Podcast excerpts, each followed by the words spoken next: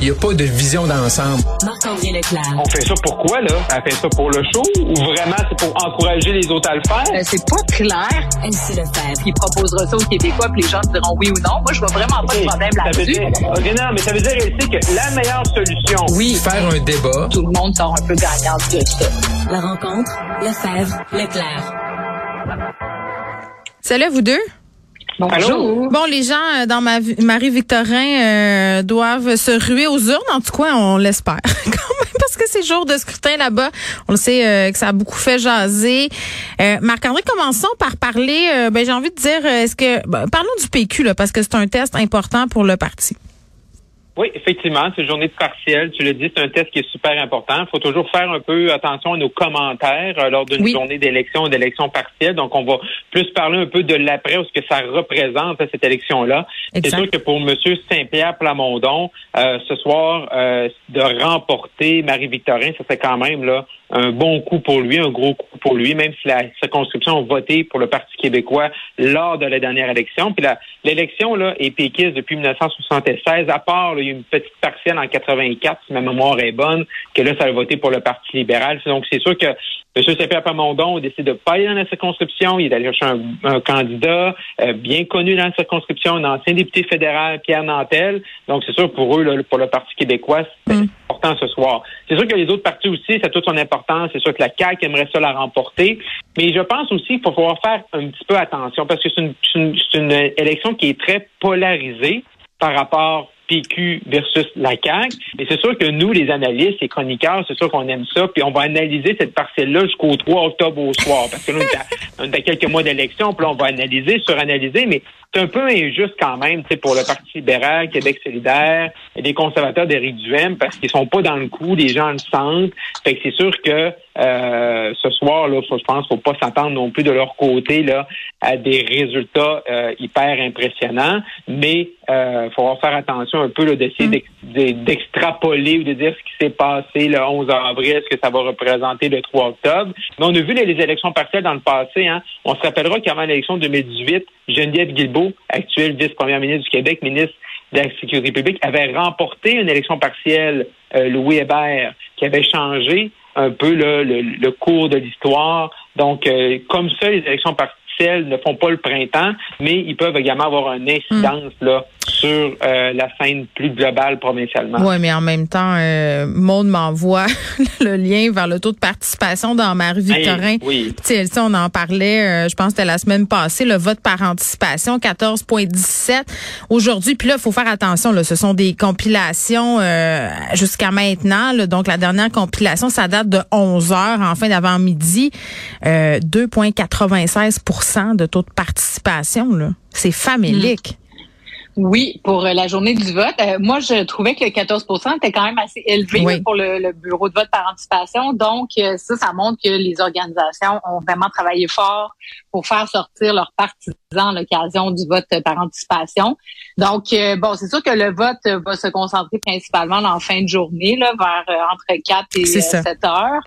Mais effectivement, là, je pense pas qu'on va battre de record ici. Non. Euh, moi, j'avais le goût de parler un peu de la journée des candidats. Donc, une élection partielle, c'est comme une élection traditionnelle. tu sais. Donc, aujourd'hui, les candidats sont sur le terrain, euh, vont faire le tour des bureaux de vote. Là, avec la COVID, il y a des mesures qui sont différentes. Et euh, donc, c'est c'est fait soleil. Donc, euh, ça, c'est sûr que tout le monde s'est réveillé ce matin en disant, bon, bonne nouvelle, fait soleil, fait beau, les gens vont aller voter. Ouais, donc, tu prends ta pas- marche puis tu vas voter en même temps. Exactement, parce qu'une journée pluvieuse, ça peut jouer sur euh, le taux de participation puis certaines catégories de citoyens qui, à un moment donné, notamment les personnes plus âgées, qui peuvent avoir euh, plus peur de voter. D'ailleurs, les personnes âgées, peut-être que vont euh, être un peu plus effrayées de sortir voter. Il va falloir regarder si, euh, s'il y a des impacts là-dessus. Mais à c'est cause de sûr la COVID, tu veux dire? À cause de la COVID, possiblement, parce que bon, on parle beaucoup de, dans les derniers jours euh, de la COVID, mais bon, c'est sûr que euh, dans une élection partielle, ça va être plus difficile de décortiquer là, vraiment le par groupe d'âge puis segmentation. Mais comme Marc-André a dit, c'est sûr que les deux candidats qu'on regarde, euh, c'est le Parti québécois et la CAQ. Ceci dit, Martine Ouellette, euh, qui, a, qui, créé son nouveau parti, le, climat, euh, Coalition Climat, euh, elle, elle est implantée dans Longueuil. Donc, ça va être intéressant de voir. Puis malgré tout, même si Éric Duhem, c'est pas son fief, euh, la Montérégie. La Montérégie, c'est une grande région, là, donc il y a beaucoup de députés dans la, dans la région de la Montérégie. Donc, une candidate très connue avec Anne Casabonne. Donc, ça va être quand même intéressant de voir là, leur niveau. Est-ce qu'on dépasse les libéraux? Ça serait quand même euh, un gros gain pour eux. Puis, euh, finalement, Québec solidaire, euh, qui est dans, un, dans une ville urbaine. Donc, Québec solidaire aussi, ça va être intéressant de voir s'ils sont mm. capables de faire sortir leur vote. Bref, on va en parler beaucoup demain. Et euh, moi, j'invite vraiment tout le monde à aller voter, hein, parce que l'important, c'est, de participer, hein? c'est de donner son opinion. Puis euh, ultimement, c'est un député à au moins quand tu chiales, au, euh, au, moins quand tu chiales contre le gouvernement, va voter. Tu sais, euh, hein, reste pas chez vous en disant ça change rien, puis tout ça. Tu sais, je veux dire, va voter pour le candidat en lequel tu le crois le plus. Puis tu sais, Marc-André, tu disais tantôt, faut se garder une petite réserve le jour des élections. Hein? François Legault, là. tu euh, qui tire sur les oppositions à bout portant depuis une couple de jours et tout ça, euh, présente sa candidate aussi. Tout ça est mélangé, là. Dit qu'on est rendu dans les bas-fonds des égouts. C'est particulier quand même. Ouais, c'est ça, monsieur. Monsieur Legault était là, faisait une annonce ce matin là, euh, dans une école à, mm. Montréal. Puis il y avait une activité là euh, avec le chocolat de Pâques. Là. Euh, puis donc Pâques s'en vient, heureusement. même si dans plusieurs régions du Québec, il reste encore beaucoup de neige, donc les gens par chez nous au lac Saint-Jean. mais fait que monsieur Legault, c'est ça. Là, il, il a comme là tiré à boulet rouge sur les, les partis d'opposition par rapport à l'annonce de vendredi du départ de Mme McCann. Euh, de Mme Blais, que c'est personne dans son entourage, que coulait ça dans les médias, puis on est rendu dans les bas-fonds, dans les égouts, mais je trouve que M. Legault, M. Legault a une capacité habituellement qui de reconnaître ses torts, reconnaître ses erreurs, mais sur tout ce qui entoure les CHSLD, tout ce qui entoure mm. les CHSLD Aaron, il y a comme de la misère à, se mettre au-dessus de la mêlée, de mettre ses habits de premier ministre. Il est plus bagarreur quand il arrive là-dessus. Euh, tu sais, je veux dire, les journalistes, là, quand ils se font donner une information, ils ne prennent pas une information du coin. Là, ma, mère, ma mère dirait la vérité choque. La vérité choque un peu. Tu sais, un journaliste, quand il écrit que les deux ministres s'en vont, c'est que la personne qui l'a appelé, c'est une personne en qui elle a confiance.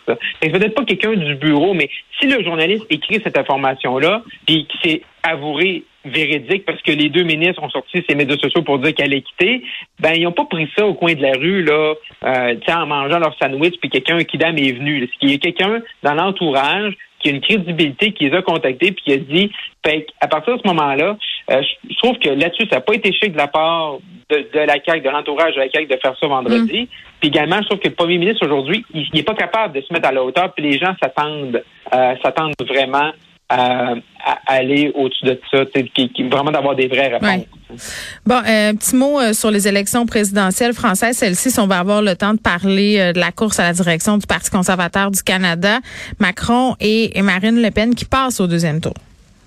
Exactement. Donc, disons que les, les, les, candidats au deuxième tour, c'est pas une surprise. Ce qui, ce qui est plutôt intéressant de regarder, c'est le résultat des les autres partis. Donc, euh, en troisième place, euh, Mélenchon, euh, ça a failli, ça a failli passer. Là. Donc, même jusqu'en dernier lieu, il y avait les votes des municipalités comme Paris et d'autres qui n'étaient pas sortis. Puis, à un moment donné, j'écoutais plusieurs bulletins là, français, puis ils commençaient à avoir l'inquiétude de, de, du syndrome Bruno Marchand, évidemment. Ils n'ont pas dit ça aux autres. Mais Mélenchon montait, montait et l'écart se creusait. Bref, euh, la gauche s'est euh, vraiment solidarisée autour de sa candidature, le PS avec Anne Hidalgo, le Parti socialiste, donc euh, parti de gouvernement, un parti qui a aussi beaucoup d'élus parce qu'en France, évidemment, on vote pour le président, mais ensuite de ça, on va voter pour les députés, pour les maires et tout ça, donc qui, qui, est éjecté. Même chose du côté des républicains. Donc, mm. c'est ça, c'est les partis traditionnels qui, qui mm. s'effritent pour euh, c'est pas nécessairement l'idéologie ceci dit mais c'est donc les véhicules. Donc ça c'est euh, c'est particulier. Puis est-ce que c'est une tendance qui va se poursuivre? On sait que Macron euh, avait avait causé la surprise lui-même en, en, en, créant son parti. Puis c'est sûr que la déception hier c'est du côté de la droite aussi avec euh, avec Éric Zemmour donc qui était promis à, à, possiblement quand il s'est lancé là il, y allait pour devenir président. Un peu comme Macron avait fait la dernière fois puis finalement ça a fait patate. Donc euh, euh, à suivre pour la suite. Je pense que Macron, évidemment, sans surprise, va l'emporter, mais ça va être intéressant. On ne sait jamais. Euh, tant que c'est pas fini, c'est pas fini. Les débats. Puis donc, euh, c'est vraiment deux visions de la France qui s'affrontent aussi. C'est aussi ça. Donc, est-ce que c'est une question de temps avant que la droite l'emporte? Est-ce que ça n'a pas passé ce coup-ci, mais ça sera le prochain? Euh, ça, c'est c'est ça là, qui, qui, qui, qui, je trouve qui, qui vient nous chercher ou en tout cas ou qui, qui mérite notre attention dans cette euh, On élection. parle- parlera tantôt avec Léa Streliski qui est allée voter hier. Euh, Ah, ok. course à la direction du Parti conservateur, Jean Charest, qui était à Tout le monde en parle hier. Je l'ai écouté. Euh, j'ai Oui. trouvé sans grande surprise que M. Charest avait été euh, fort habile, c'est ce que j'ai envie de dire. Peut-être un peu moins euh, dans le passage où il a parlé de sa collaboration avec l'entreprise de communication chinoise euh, Huawei. J'ai fait sortir un extrait pour qu'on puisse l'écouter ensemble. J'ai défendu les intérêts d'une compagnie qui, elle, avait un- une chose à dire sur le 5G, mais qui n'était pas contraire à ce moment-là aux intérêts du Canada. Évidemment, la situation évolue depuis ce temps-là. Et là, on est au point où tous nos alliés ont banni euh, Huawei, ou presque tous nos alliés. Pas tous les pays l'ont fait de la même façon. Moi, je suis tout à fait d'accord avec ça. Et si je deviens premier ministre du Canada, nous allons bannir Huawei, C'est un peu trop facile comme réponse, je trouve. J'ai trouvé Ouais, ça. non.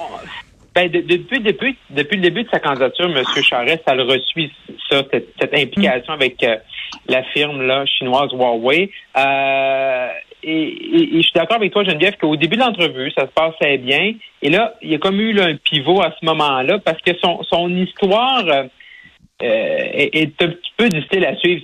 Il dit j'ai toujours travaillé pour les intérêts du Canada, mais Huawei est banni par nos alliés, mais nous on l'a pas. Le, M. Trudeau on attend encore une, réponse de leur part, une décision. Puis là, il dit ben comme premier ministre, je, si je suis premier ministre, ben je vais faire comme nos alliés puis je vais la bannir. Ouais, mais c'est parce que tu as travaillé pour ces gens-là comme avocat. Puis tu as fait la promotion de la compagnie. Puis pendant des années, là. le 5G. Puis en même temps, il dit, ben, j'aidais également dans le dossier des deux Marcos. Oui. J'aidais également leur libération. Je travaillais avec la conjointe d'un des deux Marcos.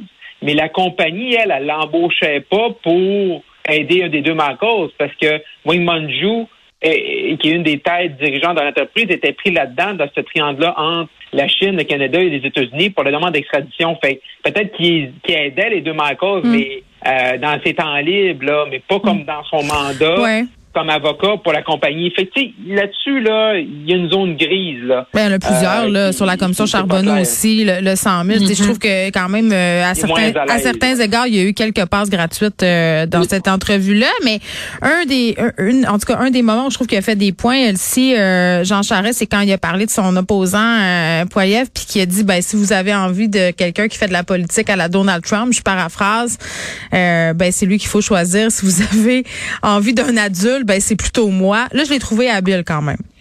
Ben oui, euh, oui, le, le, le, fait de, de comparer un peu à Trump puis la politique euh, américaine, Oui. tout ça, moi ça, ça oui. L'aspect par contre de dire euh, on va voter pour un adulte versus ça, je suis Oui. moins sûre. Là, Tu sais, si on regarde Emmanuel Macron, tu sais, il est dans début quarantaine, donc tu sais, je sais pas là. Ça, Mais ça marche, cet argument-là. Moi, mais ça fait un peu mon oncle. là. Moi, ça, Ah, ça, ben ça- m'énerve un peu. Mais bon, ça, il y a ça.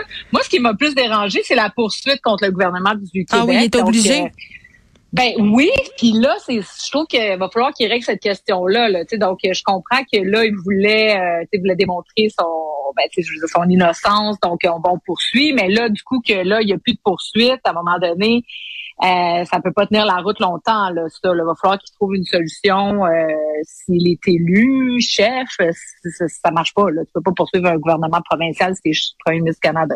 En tout cas, moi, je trouve qu'il y a une zone d'ombre là-dessus aussi. Marc-André, je te laisse le mot de la fin.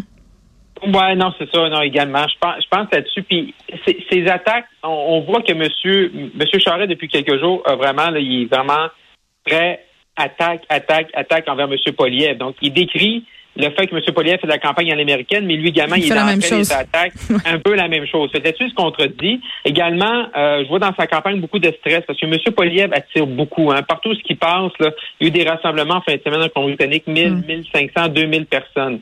Et là, Wow. je vois des, des messages, des messages de la campagne de M. Charest qui dit Ah, nos adversaires font des gros rallyes, mais nous, là, on a plein de bénévoles, d'organisateurs à temps plein, à partir sur le Mm. terrain. Mais si t'en as du monde, là, ben, je veux les voir dans tes rassemblements. Parce que M. Charest à Ottawa, euh, vendredi dernier, puis des images que j'ai vues, là, il y avait peut-être 150 personnes. Oui, exactement. Fait, fait, donné, là, tu peux pas avoir juste du monde sous-marin là, qui se cache, puis euh, le jour d'élection le 10 septembre, ils vont sortir. Là. Si tu as du monde, là, ben montre-moi les, puis je veux les voir à tes rassemblements parce que Bon. c'est encore une valeur quand même. Tu l'as dit, Marc-André. Montre-nous-les. Les, on verra, Montre-nous-les. puis on verra. Les premiers débats aussi approchent, donc ça, ça Oui. va être quand même un, un moment charnière. Merci à vous deux. À demain. À À demain, demain. bye-bye.